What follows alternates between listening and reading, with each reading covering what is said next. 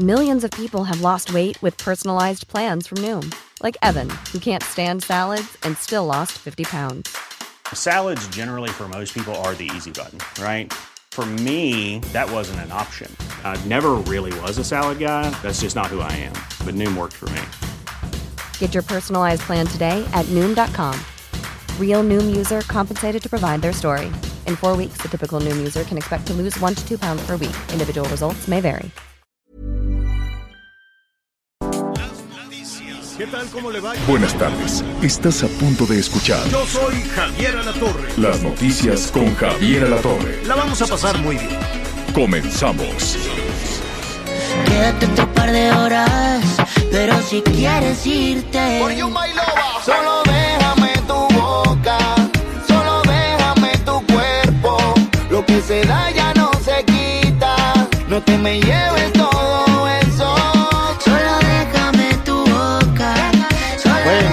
ahí están. Este mí. son dos famosos muy exitosos, ¿eh? además, el Camilo y el Wisin. Entonces, este cantan esto que será pues reggaetón, ¿no? Cuando tiene pum pa pa pum. Verás, ponle e- ese ese que ese acompañamiento es como antes, hace muchos años, Miguelón era como de sintetizador, ¿no? Y ahora, pues cierto. no sé, son unas tarolas o.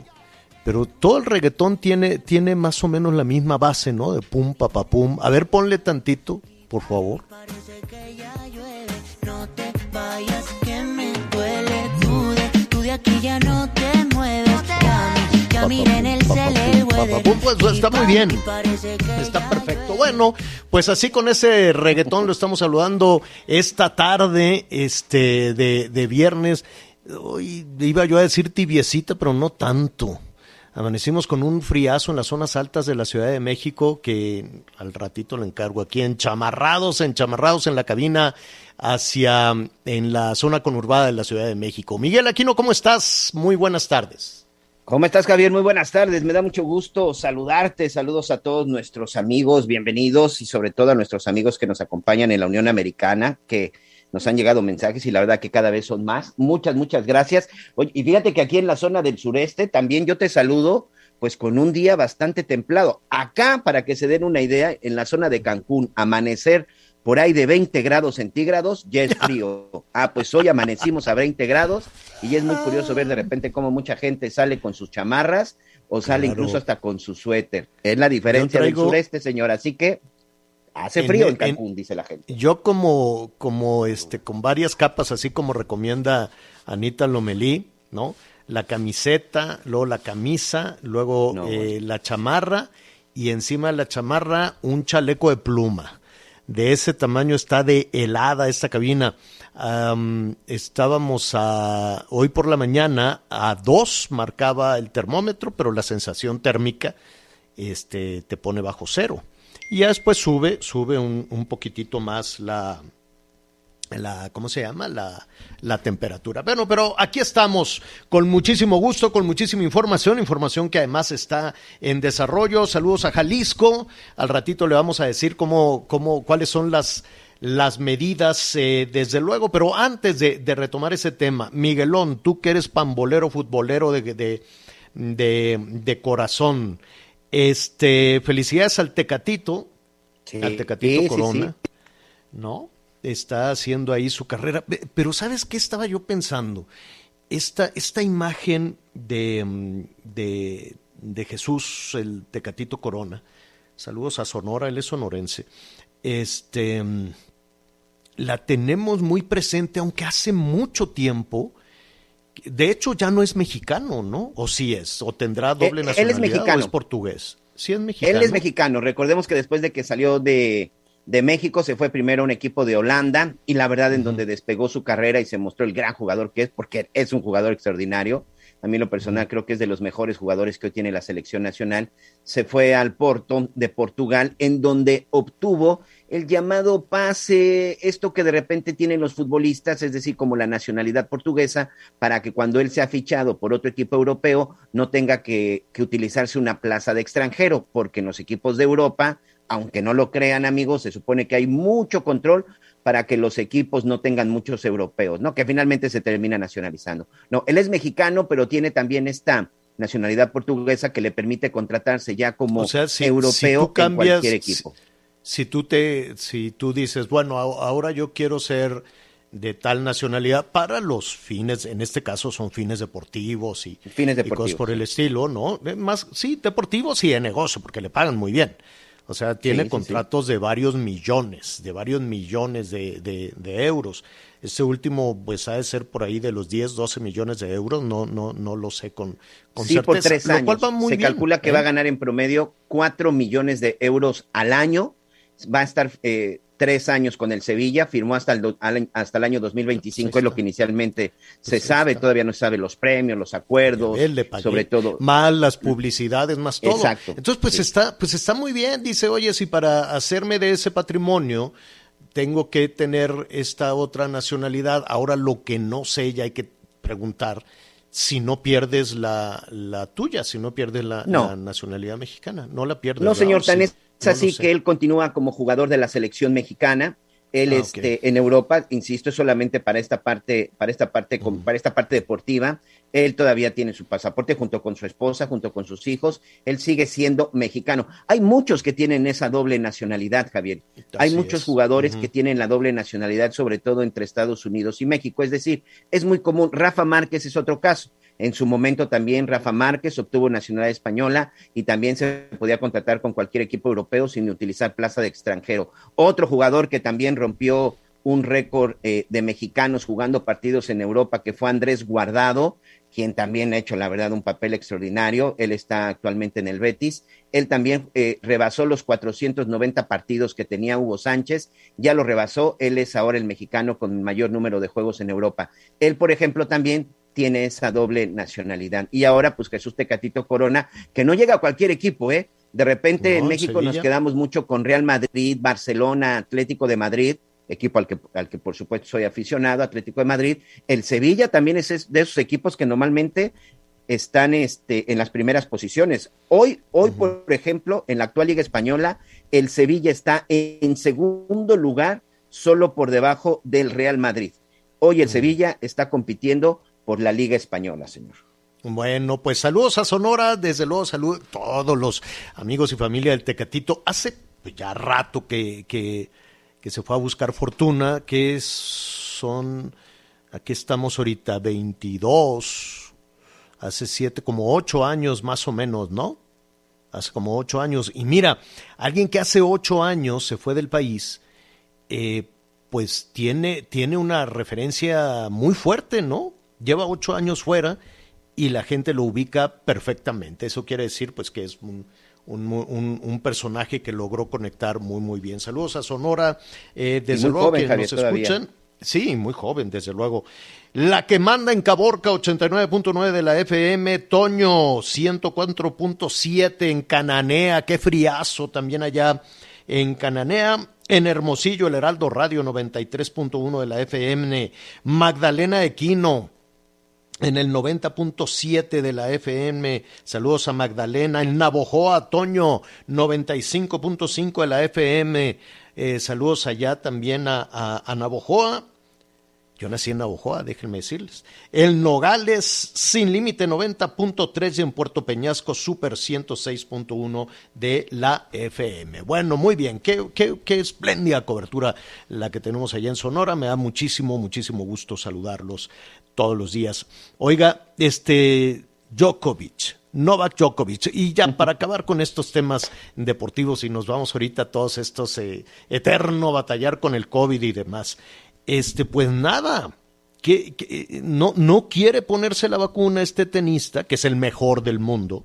Número entonces uno. llegó a Australia y este, entonces le están investigando si dijo mentiras, si no las dijo y este, el hecho es que ya le retiraron por segunda ocasión la visa para poder este, estar en, en, en el abierto de Australia y nada, se tiene que ir, se tiene que ir, ya no va a poder este, O participar. lo detienen y lo deportan, ¿eh? Que esa es la otra, porque estaría ya como ilegal en Australia, señor. Sí, pues sí. Lo más probable, lo más seguro es que es que, es que se va. ¿Qué opinan nuestros amigos? ¿Qué opinas tú? La decisión del gobierno australiano es la correcta. Evidentemente, en México que todo el mundo entra y sale y no se piden pruebas y no se pide nada y no, pues ya ves los canadienses estos que llegaron, eh, eh, en fin, ¿no? México es, eh, pues la verdad, tierra de nadie en materia de COVID, no hay ninguna medida, ningún seguimiento, absolutamente nada. Creo que la primera entidad que lo hará es Jalisco, pero antes de irnos a Jalisco, tú ¿Qué, ¿Qué, hubieses hecho si tuvieras en tus manos la responsabilidad de permitir o no la, la entrada y la participación en el torneo de, de Djokovic? Mira, la verdad es que yo aplaudo la decisión del gobierno australiano. Uno, no se dejaron influenciar por el tenista más importante y más poderoso en este momento, el número uno del mundo. No se dejaron influenciar ni le tuvieron miedo a la Organización Mundial de Tenis, que también, hablando de deportes, es la más poderosa del mundo, e hicieron valer el derecho de los australianos. Leía precisamente la decisión del ministro de Salud, que fue el que pues, solicitó y que finalmente el, de Relaciones Exteriores es el que le cancela la visa, dice no puedo violentar los derechos de los australianos que durante mucho tiempo han estado confinados y encerrados por el asunto del COVID y por un extranjero no podemos dejar de violar los reglamentos de salud. Los australianos se han estado cuidando, se han estado confinando y tenemos que respetar eso. Es una ley, es la Ley General de Salud en, en, la zona de Victoria, que es la ciudad en donde se está llevando a cabo este torneo, y también de Australia. Es una ley y se debe respetar. Si los australianos la respetan, con mayor razón los extranjeros. Creo que es una resolución correcta y sobre todo que se está haciendo valer la ley y se está poniendo por encima el derecho de los restos, el resto de los australianos que han sufrido de esta pandemia, señor. Mire, en nuestro país pues no se pide nada. Hay una vacilada en los aeropuertos que tenías que llenar un papelito, no sé si todavía tienes que llenar un papelito, que después sí. no te pide absolutamente nadie, ¿no? O llenabas un código QR que ponías tus datos personales y tampoco tenías la certeza de a dónde iba a dar toda tu información personal. ¿No? Nadie sabía. Porque tú decías, bueno, lleno este código QR con toda la información que me estás pidiendo y quién lo obtiene. ¿Qué hacen con ella? Era una dimensión desconocida, nunca se sabía. Después la misma autoridad dijo, ¿saben qué? Ese papelito que se tiene que llenar si quiere usted subir un avión, este, pues como no sirve para nada, yo llené ese papelito con código QR no. Yo llené ese papelito no sabes cuántas veces, Miguel, por, por el trabajo, cada ¿no? Que vamos por, al avión, por la sí. chamba, cada que subes al avión. Llenaba el papelito y, y nadie me lo pedía. Nunca, nadie. Ni en, un, ni en una cosa de seguridad, ni en la otra, ni en la otra, en ningún lado. Entonces dices, bueno, pero yo de todas formas cumplía con llenar el papelito. Después, eh, pues veíamos que francamente no hay, y, de pronto las autoridades, pues por lo pronto la Ciudad de México, que al ratito le vamos a hablar de la saturación en algunos hospitales y, y demás, dicen, no, no, no, no vamos a, a, tomar ninguna medida que pueda lesionar este, este tema de la economía. Es muy espinoso, es muy complicado ese tema, sí, lo entendemos. Después, Ecatepec, creo que fue el primer, eh, ayer estábamos hablando de que Ecatepec era el primer municipio que a partir de hoy o a partir de ayer ya es eh, eh, obligatorio el uso del cubrebocas. Y quien no, quien sea este, señalado, si llega algún, alguna autoridad y le dice, señor, póngase el cubrebocas y se resiste a hacerlo, creo que este, hay una sanción de algunas horas o tiene que hacer trabajo comunitario. Y eh, quien lo está haciendo más en forma a partir de hoy es el gobierno de Jalisco. ¿Qué sí se puede hacer? ¿Qué no se puede hacer en materia de, de esta estrategia sanitaria? En Jalisco, pues yo le agradezco al doctor Ángel Nuño. Él es el director de políticas públicas de la Secretaría de Salud allá en Jalisco. Ángel, qué gusto saludarte. Muy buenas tardes. Muy buenas tardes, gracias por el espacio y por este contexto, ¿no? Que mencionas, Javier. Eh, efectivamente, desde el inicio de la pandemia, Jalisco marcó una línea de política pública, lo cual eh, mencionabas sobre Catepec. Pues en Jalisco nosotros lo hicimos inclusive antes que a nivel nacional. Tú recordarás cuando el gobernador Enrique Alfaro posicionó el hecho del uso de cubrebocas como obligatorio, es decir, no es una medida nueva, es una medida que desde las eh, recomendaciones internacionales, digo, hay que hacerle caso a y la el, OMS. y el aforo a diferentes eventos, eh, sobre todo a los estadios y demás, lo, lo recordamos, sí. la Con historia la polémica que todo eso en su momento generó también, ¿no?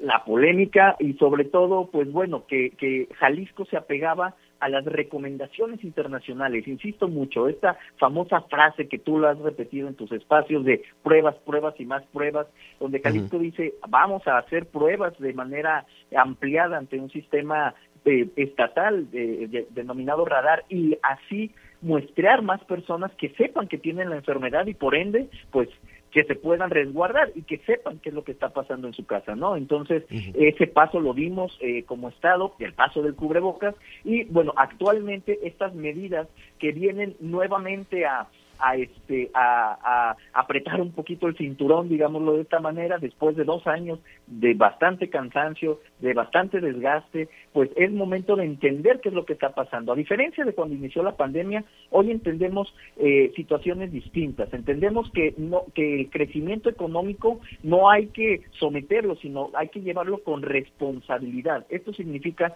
que muchas de nuestras actividades económicas no se tienen que frenar Javier. Al contrario se tienen que promover bajo un entorno de seguridad para los propios negocios y para las personas. Y eso es entrar en una dinámica de disciplina, de entendimiento y de responsabilidad, Javier, ¿no? ¿Cuáles son las medidas que aplican a partir de hoy?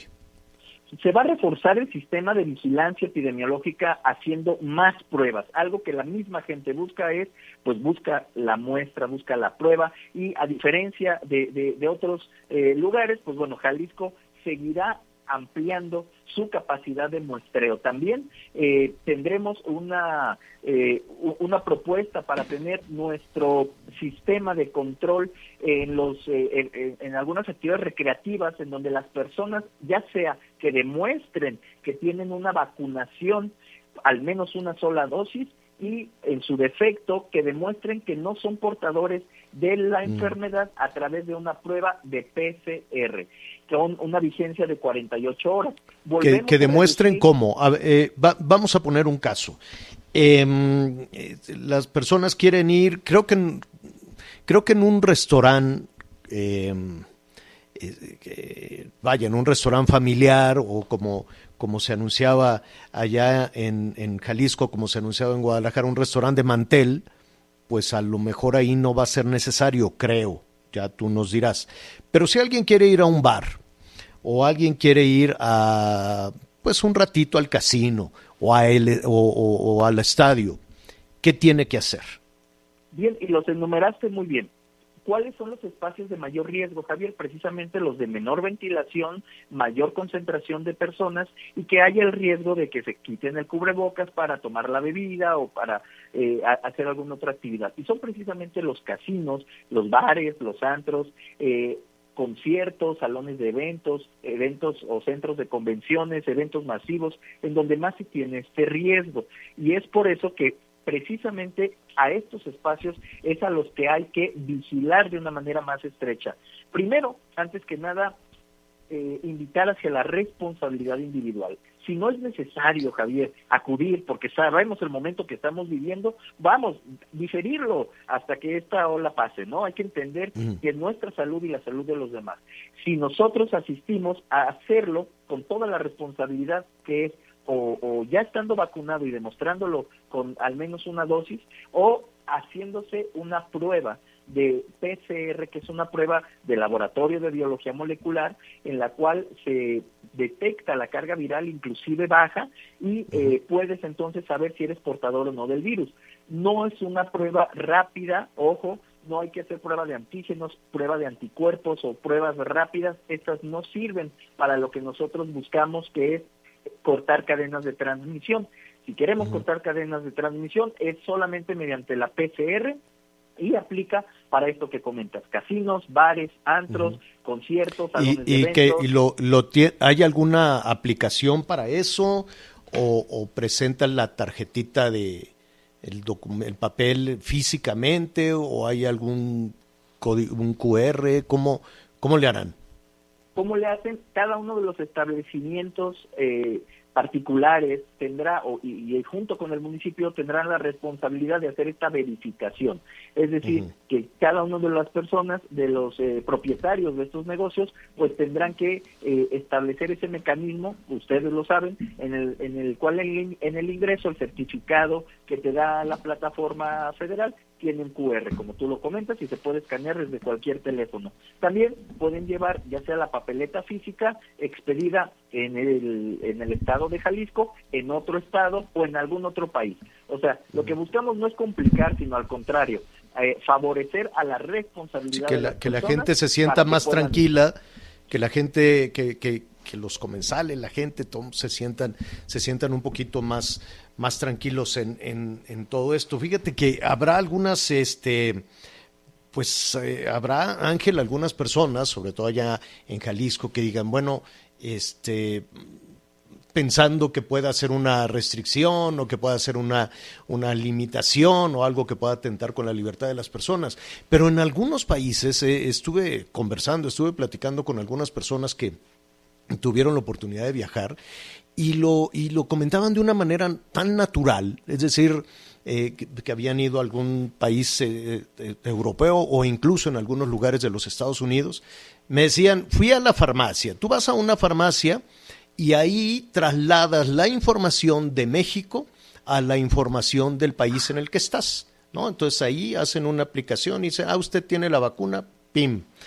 Y la gente hace fila hacen, hacen fila para ir a un restaurante, aunque sea de mantel, Ángel, a un restaurante o de hecho hasta a un bar, ¿no? Con, con sus limitaciones.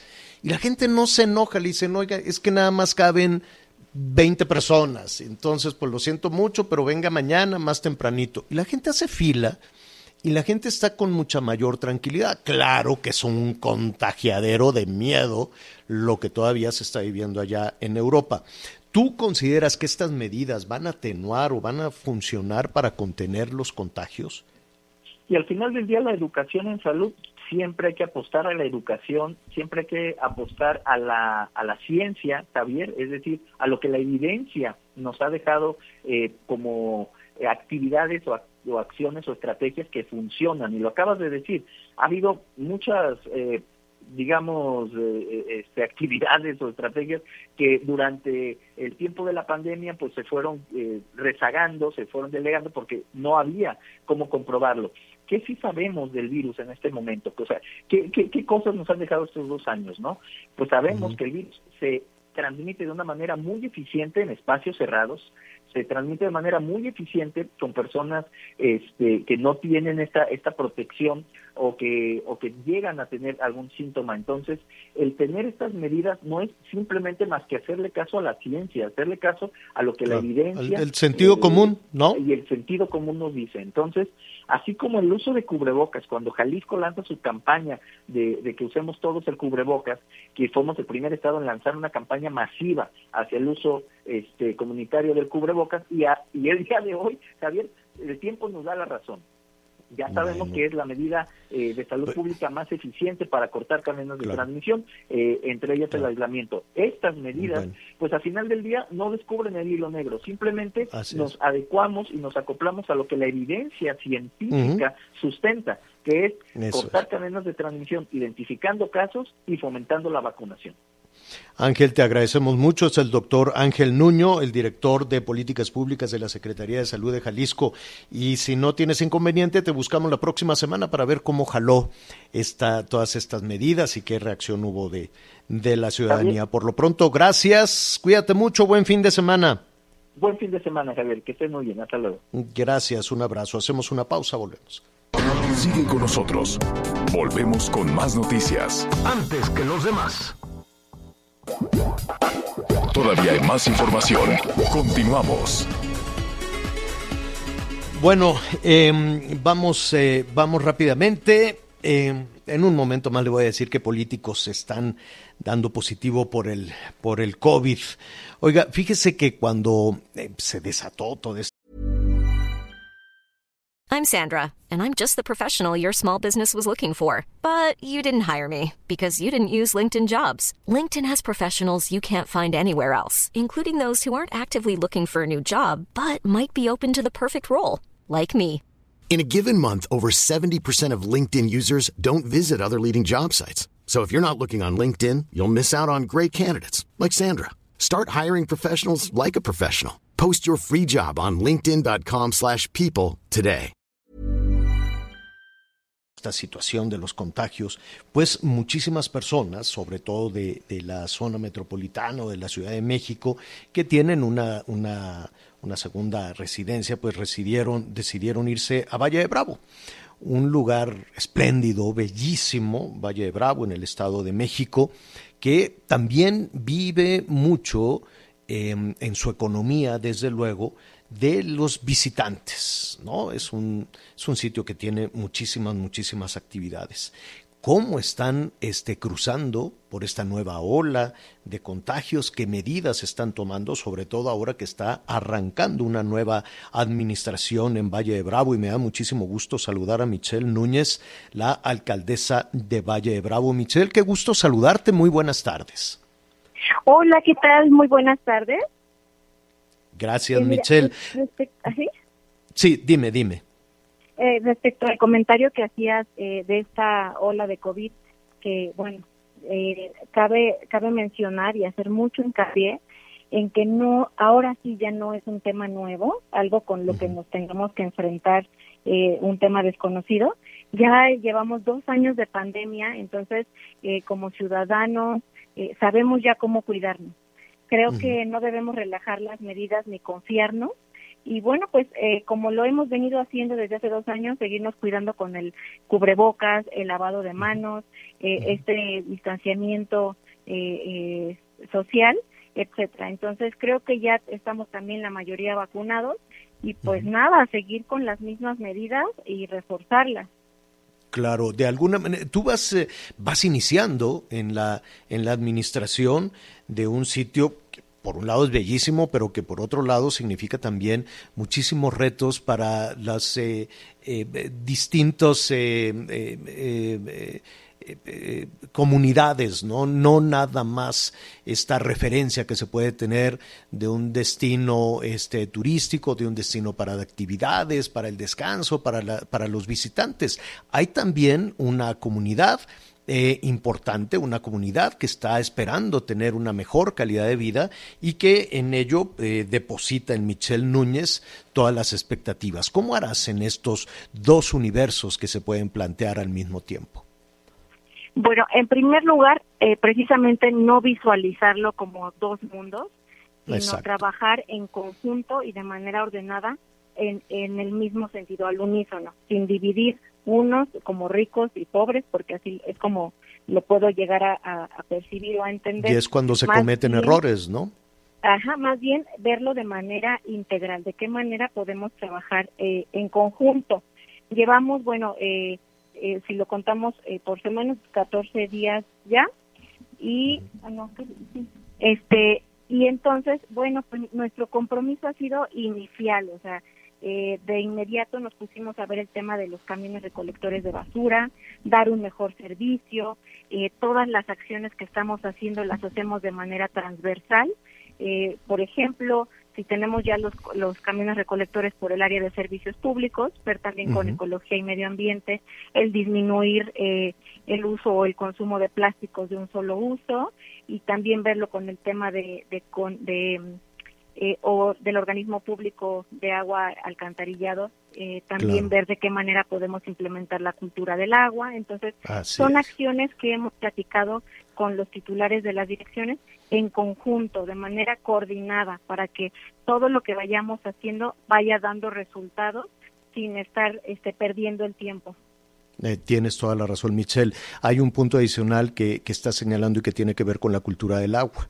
Y me queda muy claro que a los vallesanos, que me queda muy claro que a los eh, residentes de Valle de Bravo lo, lo saben, cuidan, dependen mucho de, de- del- de- de- del buen estado y desde luego del cuidado de los bosques y de toda esta fábrica de agua que hay alrededor de, Valle de Bravo. Sin embargo, se viene ya, ahorita estamos todavía con bajas temperaturas, pero se viene ya una época de, de dificultades, donde baja el nivel de las presas. Justo hoy por la mañana estábamos viendo que ya algunos sistemas de eh, lacustres, algunos sistemas en nuestro país comienzan a tener un- una, una merma en, eh, en, en la, en, en vaya, la, no quiero yo decir la oferta, pero eh, de aquí a que vuelvan a aparecer de nueva cuenta las lluvias, podemos volver a tener este problemas. Y algunas metrópolis, algunas eh, zonas con algunas zonas muy demandantes como la,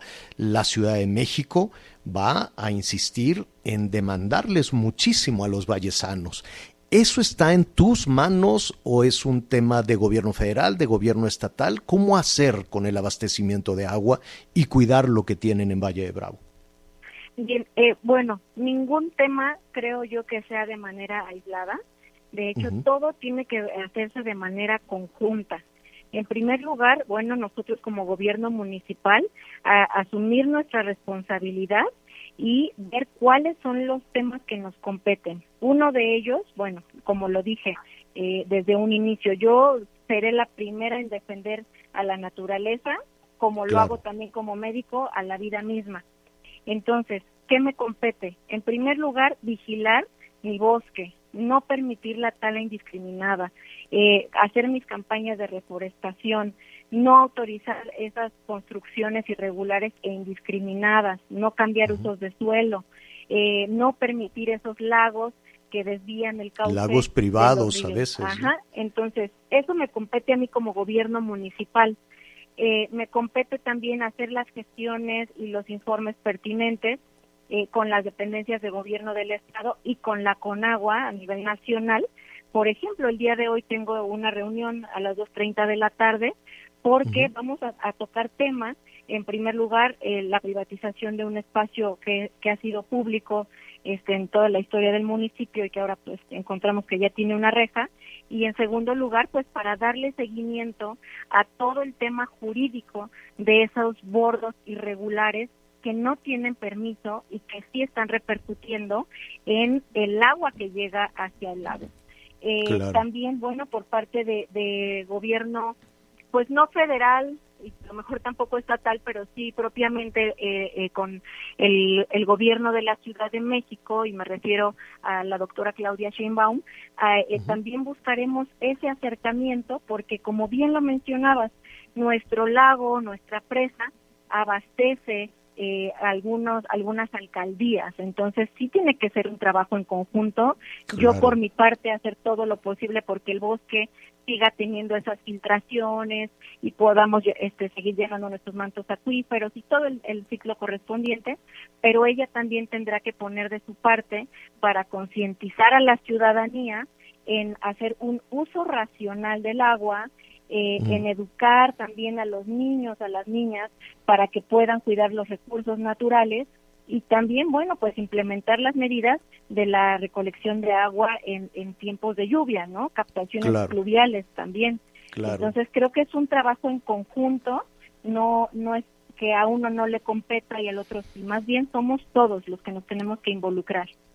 Tienes toda la razón. Michelle Núñez, si nos permites, vamos a estar muy, muy cerca de las medidas que estás tomando, todas estas de- de- del cuidado de esta fábrica de agua, que es el bosque, desde luego, y esta presa que significa pues vida para muchas comunidades, no nada más para los vallesanos, incluidas también varias alcaldías de la Ciudad de México.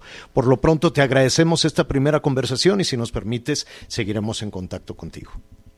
Claro que sí, muchas gracias Javier. Al bueno, pues, contrario. sí, Al contrario, gracias, feliz año nuevo y bueno, por tu conducto, un saludo desde luego a todos nuestros amigos allá en eh, Valle de Bravo y también en el Estado de México a través de la Bestia Grupera 103.7 de la FM. Hagamos una pausa y volvemos, volvemos inmediato. No, antes de la pausa, bueno, rápidamente, este, saludamos también a Mario Delgado, líder de Morena, que ya se contagió de COVID Y este, ¿sabes quién también se contagió, Miguelón? El presidente, el presidente municipal de Monterrey, allá en es Nuevo Luis León, Donaldo ¿no? Colosio. Luis Donaldo Colosio también, este, pues dio positivo, dio positivo a COVID.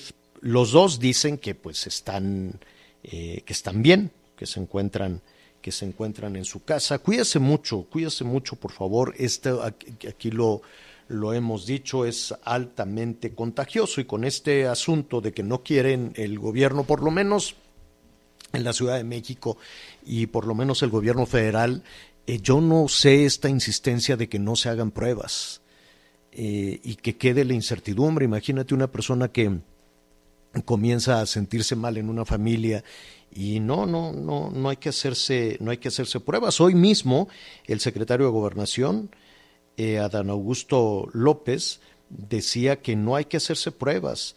Dice no hay que estar no es cuestión de estar haciéndose pruebas dice uno debe de guardar todas las eh, uno debe de guardar todas las eh, medidas sanitarias pues sí claro no usar el gel cubrebocas etcétera, etcétera, etcétera. Entonces, suena, no sé cómo decirle, incongruente que la autoridad diga no te hagas pruebas, pero yo sí me hago pruebas, ¿no?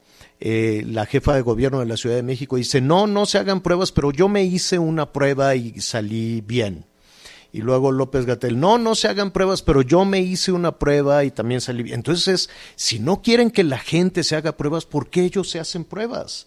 Entonces el secretario de Gobernación decía, no, no se hagan pruebas, pero hoy me hice una prueba PCR más allá de si, se te- de si tenía síntomas o no.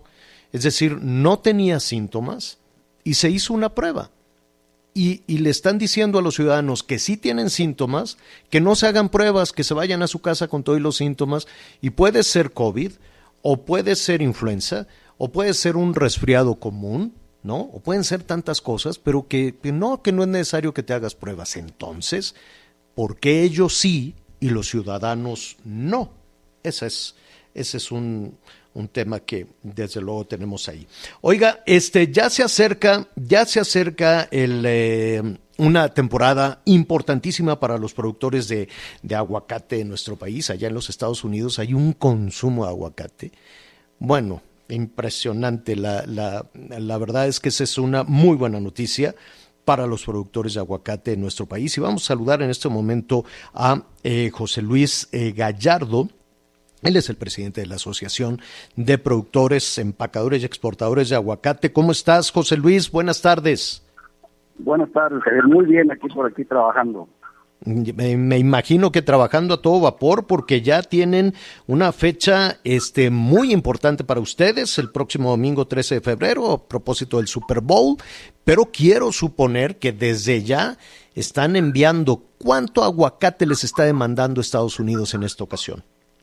Bueno, yo creo que eh, informarte que ahorita estamos mandando semanariamente 24 mil toneladas, ya Ay. preparándonos, como tú lo comentas, para el Super Bowl. Semanariamente. 24 mil toneladas a nosotros nos parece un mundo. Eh, hay, eh, pa- pero pues queremos tener la, la referencia. ¿Es mejor, eh, ha sido mejor esta temporada que en años anteriores o no? Bueno, en producción, quiero comentarte que tenemos menos producción por los eventos que tuvimos el año pasado. De, el medio ambiente nos atacó un poquito con, con heladas y, y tiempo reseco, entonces sí tenemos un poco más de menos fruta, pero yo creo que nosotros hemos trabajado para que este Super Bowl tenga la fruta necesaria que, que se va que se va a consumir por allá. Ahora, eh, son, ¿cómo, cómo, cómo lo mandan? Es decir, eh, quiero suponer que no solo en los Estados Unidos, sino en varias partes del mundo, pero el cliente principal, que pueden ser los, los norteamericanos, tenemos también el mercado asiático, el mercado europeo, ¿lo mandan con un solo distribuidor o son varios? ¿Cómo, cómo es la mecánica para surtir de aguacate un mercado tan demandante y tan diverso como el de Estados Unidos? No, sí, mira, son, son varios distribuidores que tenemos en Estados Unidos con una sola marca que es Avocados por México y este creo que está muy representada. Mira, comentarte que hay más de 90 mil tiendas con exhibidores en Estados Unidos para este gran evento, o sea, está muy distribuido en todo el país. y con muchos, eh, con muchos participantes. Ahora, estábamos hablando de los eventos climáticos, que con las heladas y demás, que, que- son un, eh, a veces, en- eh, que son en ocasiones un trastorno para los productores, pero también es cierto, y esto cuesta un poquito de trabajo, que ha, eh, ponerlo sobre la mesa, em, ¿qué tan protegidos están, qué tanto han actuado las autoridades para evitar que los malosos, que el crimen organizado también esté fastidiando al al- a la producción de aguacate en México? Creo que nosotros el tema de, de- inseguridad lo tenemos muy claro. Yo creo que esto viene ocurriendo en todo el país y, este, en Michoacán yo creo que nosotros los productores de aguacate, la, la gran industria aguacatera de Michoacán está trabajando fuertemente. No no no tenemos nosotros ninguna intervención para que esto nos nos, eh, nos afecte a nosotros. Qué bueno, es una muy buena noticia. Si se están empleando 24 mil toneladas de aguacate mensual, ¿cuál es la meta? ¿A que- ¿Han, han visualizado eh, de qué tamaño será la demanda de aguacate Pa- de- después del Super Bowl? Que- que- Aclárate que 24 mil toneladas semanarias por semana. Semanarias, Oye, semanarias. Sí, semana, nada más por semana. Eh, para este Super Bowl estamos preparados para 135 mil toneladas, las que se mandaron el año el año pasado, y pienso que pudiéramos tener un incremento del 4%. Creo que nosotros la preparación que tenemos dentro de nuestra industria es para, para surtir esa cantidad de fruta a los Estados Unidos para este gran evento. 135 mil toneladas es, es desde luego un mundo y me quiero imaginar, José Luis, que esto significa también beneficios para, pues, para miles de familias. Claro, sí, tenemos una gran cantidad de rama económica aquí en el estado. Quiero comentarte que tenemos más de 30 mil nada más productores que estamos trabajando para para la esta gran industria del aguacate. O sea, no está no está resumida en dos tres gentes, no es una donde están participando eh, comunidades indígenas, ejidos, pequeños propietarios y bueno, yo creo que hay un reparto muy importante para que toda la eh, gente que trabaja dentro de la gran industria del aguacate tenga buenos resultados. Pues mira, qué buena noticia en medio, en medio de toda esta situación. Eh, te, te robo unos, unos segundos más, un minuto más, José Luis. Este tema que está dominando la conversación, que son los contagios, el COVID, ¿de alguna manera le ha afectado a la, a la producción de, de aguacate o no? Mira, hemos trabajado muy muy de la mano con la Secretaría de Salud del Estado de Michoacán y, y todas las organizaciones que están involucradas en la salud y creo que no- hasta la fecha no nos ha afectado para nosotros seguir trabajando en esta producción. Yo creo que eso no nos ha afectado. Sin embargo, quiero comentarte que el, el incremento en el consumo en Estados Unidos el año pasado con, con un COVID muy agresivo este fue fue incrementar las, las los envíos de 962 mil toneladas a 1.116.000. O sea, trabajamos con un COVID y, y- y, este, crecimos más. Pues te agradecemos, eh, te agradecemos mucho, qué buena noticia. Sé que están trabajando a todo, a todo vapor en medio de una situación donde cuesta tanto trabajo poner una buena noticia sobre la mesa. La verdad es que nos da muchísimo gusto compartir con nuestros amigos en el país esta, este, pues el resultado de todo un esfuerzo de los productores de aguacate. Por lo pronto, José Luis, muchísimas gracias, felicidades y éxito. Gracias, gracias, Javier. Gracias. Al contrario, un abrazo fuerte. Vamos a hacer una pausa y regresamos de inmediato. Sigue con nosotros.